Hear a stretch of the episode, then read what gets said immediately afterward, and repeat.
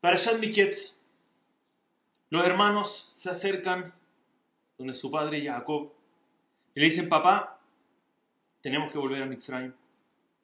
El virrey, que era Yosef, ellos todavía no saben esto, el virrey, tomó a nuestro hermano Shimón, lo dejó esclavizado allá.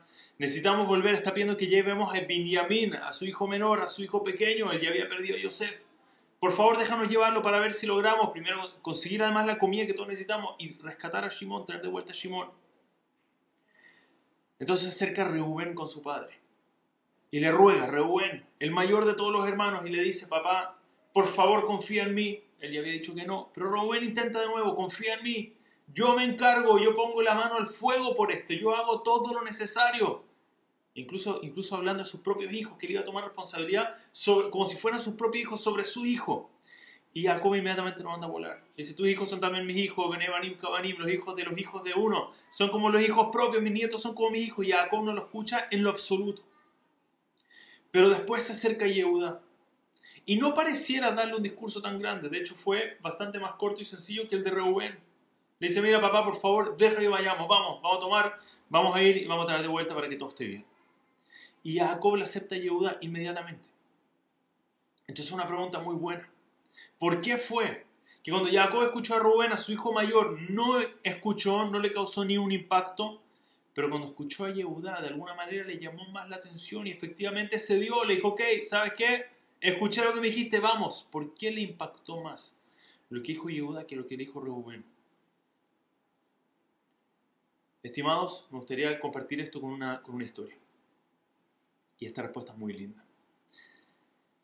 En una ocasión un rabino entró con un grupo de jóvenes y le dijo al grupo de jóvenes que quería hacer un, en inglés se dice un stump the rabbi, un golpeo al rabino, es decir, lánzale cualquier pregunta que tú quieras al rabino y él te la contesta. Y había un grupo de jóvenes grande, cada joven podía hacer su pregunta.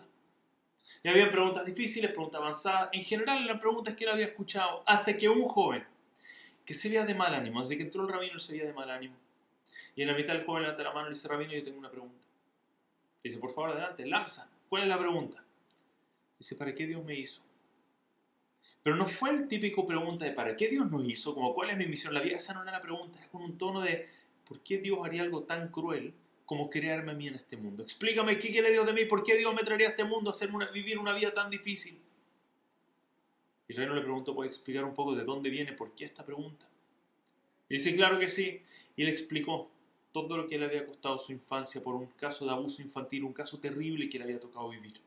Dijo, ¿tú sabes lo que salir adelante de algo así? ¿Tú sabes lo terrible que lo pasado en mi vida? ¿Qué quiere Dios de mí? Hubiese sido más fácil, me hubiese favor más grande si nunca me hubiese traído a este mundo. Y el rabino escuchó esto. Y dijo, la verdad es que esto es muy grande y la verdad es que yo no tengo la respuesta a esa pregunta. No sé exactamente por qué Dios te trajo a este mundo.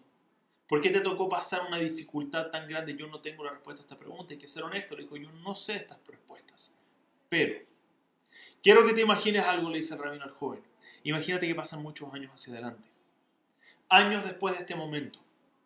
Y tú estás caminando ya una persona adulta, lograste superar esa dificultad, lograste construir tu familia, lograste ser un mejor padre tal vez de lo que a ti te tocó vivir. Y estás caminando en una librería y encuentras en, en la sección de bestsellers, ves un libro que de una te llama la atención. ¿Cómo se llama el libro? Cómo superar el abuso infantil en nuestra generación. Ese es uno de los bestsellers, algo que logró impactar el mundo.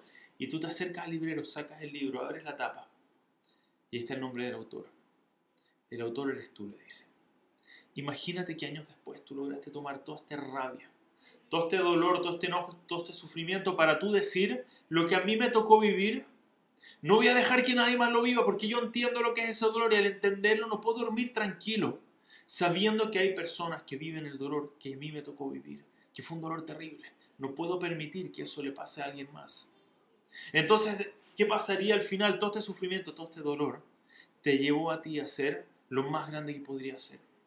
Cuando el joven escuchó esto, se le cambió la cara. Inmediatamente cambió el rostro, se le puso una cara de wow, lo que me estás diciendo me hace muchísimo sentido.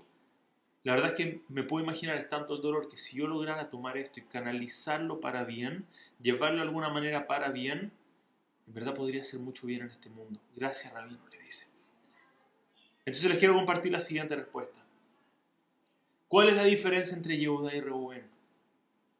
La verdad es que la respuesta es muy sencilla. uno de los grandes comentaristas de ArtScroll, trajo algo, no lo hubiese pensado yo probablemente, pero una vez que lo trae tan sencillo. Reuben, ¿qué va a entender de este dolor, de este sufrimiento? Reuben, gracias a Dios, tiene su familia sana, le dice, oye, si algo le pasa a tus hijos, yo tengo mis hijos como colateral, le dice, papá, ni siquiera está hablando tontera. ¿Acaso no, me basta con daño a mi hijo, también a tu hijo? Le dice. Pero cuando Yehuda le dice, hey, yo me voy a encargar de que tu hijo vuelva sano a la casa. Jacob ve una mira a su hijo Yehuda. Yehuda había perdido a dos de sus hijos. Yehuda sabía el dolor de lo que era perder un hijo en este mundo. Y Jacob el rostro de Yehuda, lo que le había dolido. ¿Acaso Yehuda podría permitir que algo así le pase a su papá si era necesario? Yehuda se hubiese hecho esclavo y se hubiese, hubiese entregado su vida a Egipto antes de permitir que su padre vuelva a vivir un sufrimiento como ese no lo permitiría nunca más que el sufrimiento que ya vivió él y que ya le tocó vivir a Jacob, nunca volvería permitir, nunca permitiría que Jacob vuelva a vivir algo así. Por eso Yehuda lo ve y dice, papi, yo me encargo de traerte a tu hijo, él le ve el rostro y él sabe. Yehuda va a hacer todo lo imposible en este mundo para traer de vuelta a su hijo, porque Yehuda tiene algo que el resto no tiene, la capacidad de sentir el dolor de uno. Cuando nos tocan momentos difíciles en la vida, normalmente uno, frena inmediatamente. ¿Por qué me tiene que tocar esto? ¿Por qué me está pasando a mí? Y si Dios quiere que nunca nos toque el sufrimiento, porque la verdad es que nunca entendemos por qué nos toca.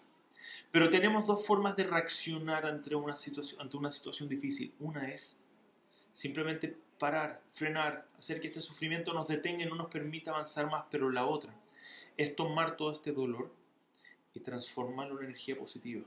Decir yo voy a usar este dolor y voy a usar este sufrimiento para de alguna manera mejorar el mundo para que de alguna manera realmente yo pueda ayudar a otros a que nunca más les toque vivir este sufrimiento en sus vidas. Es una de las razones por las cuales Abraham vino, una de sus primeras misiones, según una, opinión popular, la primera misión de Abraham vino fue Lech fue ándate de tu hogar. ¿Por qué? Abraham vino le encantaba la mitzvah de Hanasat de recibir invitados. Cuando pasaba tenía todas sus puertas abiertas. Cuando pasaban invitados inmediatamente decía, hey, ven a mi casa, ven a mi hogar, yo acá te atiendo, yo acá te permito que te quedes donde tú quieras. Pero en verdad Abraham vino podía entender la dificultad que no era tener un lugar donde vivir. Gracias a Dios Abraham vino estaba bien, tenía su casa, tenía su hogar, tenía su familia, hacía su mitzvah, pero no entendía exactamente la necesidad del otro. Entonces Hashem le dice, te dar tu primera misión y tu primera misión va a ser precisamente para que tú puedas trabajar en tu mitzvah favorita. Ándate de tu casa. Vive lo que es no tener una familia, no tener un hogar, no tener una tierra, no saber dónde te vas a quedar a dormir ese día. Y después de eso, la próxima vez que hagas la mitzvah de Ahnasat de recibir visitas, olvídate cuánto mejor vas a poder hacer esa mitzvah. Esa mitzvah va a ser parte de tus venas. Tú vas a entender el dolor, que es no tener dónde quedarme. Y desesperadamente vas a tratar de hacer que nadie más pase ese dolor. Eso es tomar dolor, sufrimiento y transformarlo en algo bueno. Transformarlo, canalizarlo para realmente poder ayudar a otras personas. Entonces me gustaría cerrar con tal vez uno de los ejemplos más dramáticos que yo conozco.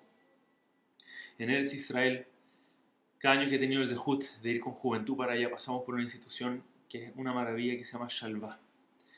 Y Shalva, la verdad es que fue de, de, las experiencias más increíbles desde la primera vez que fue el impacto. Y les quiero contar de qué se trata esta institución.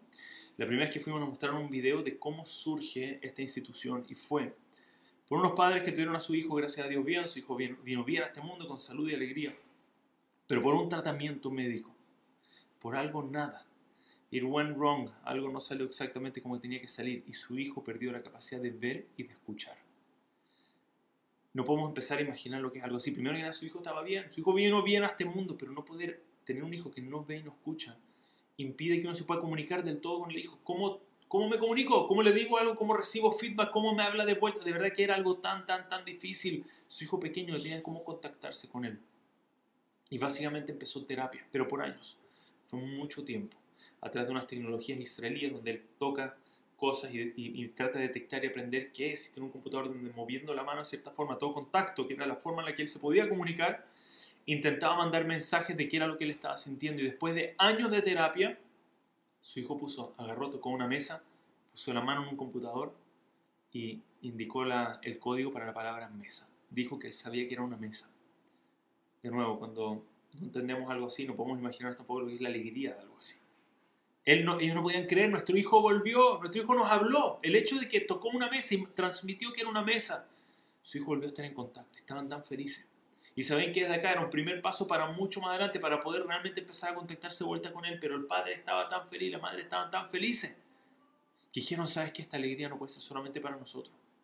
Es tan lindo lo que estamos viviendo, tenemos que ver cómo podemos ayudar a otras familias que también están pasando momentos difíciles como esto, que también les tocó algún tipo de necesidad especial, algún tipo de impedimento en sus vidas. ¿Cómo vamos a ayudar a otros a poder vivir esta alegría que nosotros tenemos?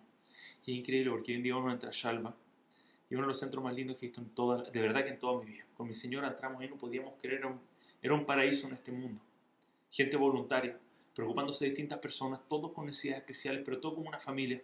Un colegio que era abierto a todo el mundo, un lugar tan, tan especial, todo era gratuito, todo a base de donaciones, todo preocupándose para que una familia que ya tiene un peso adicional no tenga, por lo menos le pueden quitar un peso encima, que es el peso monetario, si quieren donar bien, pero era gratuito. Era todo, les digo de verdad, era un lugar tan espectacular. Todo por una familia que tomó un dolor y pudieron haber caído, pudieron haber dicho este es el final. Pero esta familia dijo no, este es el comienzo. Nos acaban de dar el regalo de entender el sufrimiento que tantas personas viven en este mundo. Vamos a usarlo para traer luz a este mundo. Eso es lo que Jacob vio en Yehuda. Yehuda tiene algo que el resto no tiene. Yehuda entiende mi dolor y al entender mi dolor va a hacer todo lo posible en el mundo para que yo no viva el mismo dolor de nuevo, que nunca nos toquen golpes, que nunca nos toquen momentos de dificultad, pero si hay algún dolor que hemos vivido en nuestra vida, si hay alguna dificultad que nos toca en el camino, tenemos que ver cómo la vamos a tomar y la vamos a transformar en luz, la vamos a transformar en ver cómo voy a iluminar a otras personas, asegurarme que nadie más le toque vivir ese dolor que a uno mismo le tocó vivir. Muchas gracias a todos. שבת שלום ומבורך.